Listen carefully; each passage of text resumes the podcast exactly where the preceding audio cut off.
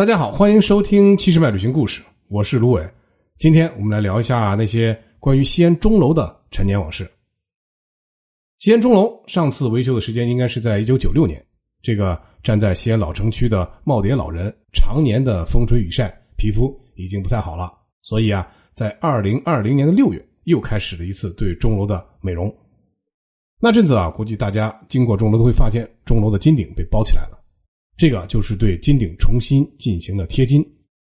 这个宝顶贴金啊，确实不太好搞。一呢是太高了，二呢施工地方很狭窄很小，同时呢，因为这个天气啊，有时候刮风，有时候下雨，还有这个太阳直射等这些自然呃这个外在的影响，贴金的时候呢，就得把整个宝顶全部罩起来。这三四个人啊挤在一起，花了一周左右的时间啊，终于给这个钟楼的宝顶换上了金灿灿的新装。这宝顶啊，高一点八六米，如果展开的话，表面的面积大概是十二平方米。我们都知道，黄金有很好的延展性，这一克黄金可以在反复捶打、延展后呢，做成大约五十五张，边长呢大概九点三三平方厘米的正方形的金箔，厚度差不多是我们头发丝粗细的十分之一。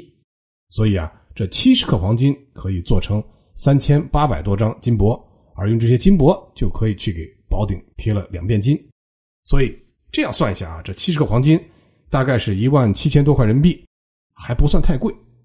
钟楼现在的位置啊，其实不是原来初建时的位置。原来初建时的位置呢，应该是在今天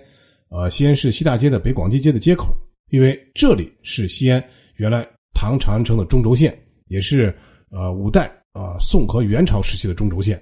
因为从这里向南走，出了城墙，就是唐长安城内大家都非常熟悉的那条著名的南北干道朱雀大街了。到了明朝时期呢，为了满足当时城内老百姓生活的需要，在西安城区经历了一次大规模的扩建，把城墙向东向北延展了大概四分之一。所以啊，在这样的格局下，钟鼓楼的位置显然就有点偏西了。所以啊，在明朝的万历十年，也就是公元的一五八二年，陕西巡抚龚茂贤在这个当政的时候呢，命令咸宁、长安这两个县的县令主持了钟楼整体的东迁工程。工程结束后呢？钟楼就搬到了我们现在看到的这个南北大街中心点的这个位置。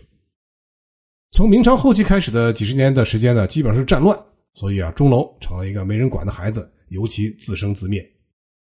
辛亥革命时期呢，清军守在钟楼里边呢，这个时候钟楼成了一个军事防御的要塞。到了一九二七年，西安历史上的第一家电影院就出现在钟楼里边，后来还改成了天文馆。那么抗战时期呢，钟楼又是气象台和报警台。新中国成立以前啊，老西安人应该都记得，钟楼还曾经被当做监狱。接下来我们说一下钟楼的内部构造，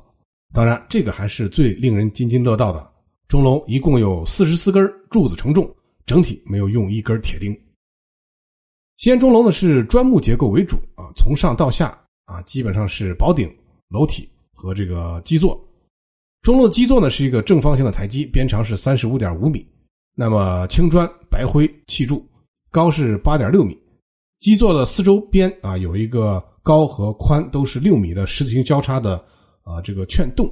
在古代啊这个券洞和东西南北四条大街相通，所以啊那个时候行人车马都可以从这个券洞内通行。后来你想这人越来越多了，这车也越来越多了，所以把它就封闭保护起来了。现在钟楼就成了一个交通的环岛。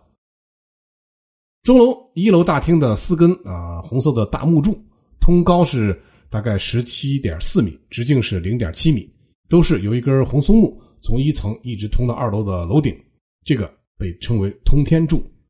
这四根柱子呀，也叫内金柱，和包在墙体的外边十二根那个外金柱一起啊，基本上承担了上面主要的这个承重的个负重的一个作用。四面的墙壁是不受任何重力的，也不承重，只只起到这个维护和隔挡的作用。这个啊，就是中国古代建筑中。啊，非常典型的一个特点叫做墙倒屋不塌。同时呢，钟楼整体是用这个榫卯连接起来的方式，没有使用一根铁钉。榫卯连接的方式呢，方便拆卸啊，这个方便安装，经久耐用。所以啊，当年正是因为这种特殊的中国传统的古建筑的连接方式，钟楼在向旁边搬迁的时候呢，只需要按照当时的图纸给每一个构件标号、拆卸，再重新在新的地址上重新搭建安装就可以了。那么，在屋檐下立柱和横梁之间呢，还有一个很典型的中国传统建筑的主要构件，这个就叫做斗拱。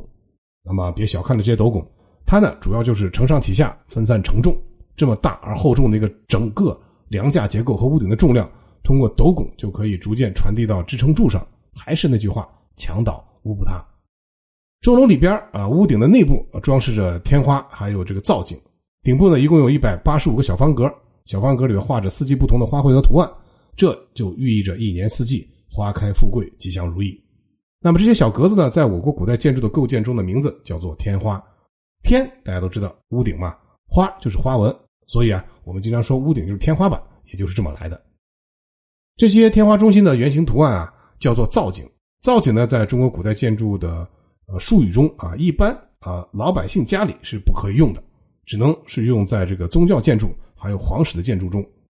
那么造景是按照中国古代的传统哲学思想的呃方式和内容和寓意来解读的，就是说井中有水，水克火，所以啊，造景就具有防火灭火的隐身含义了。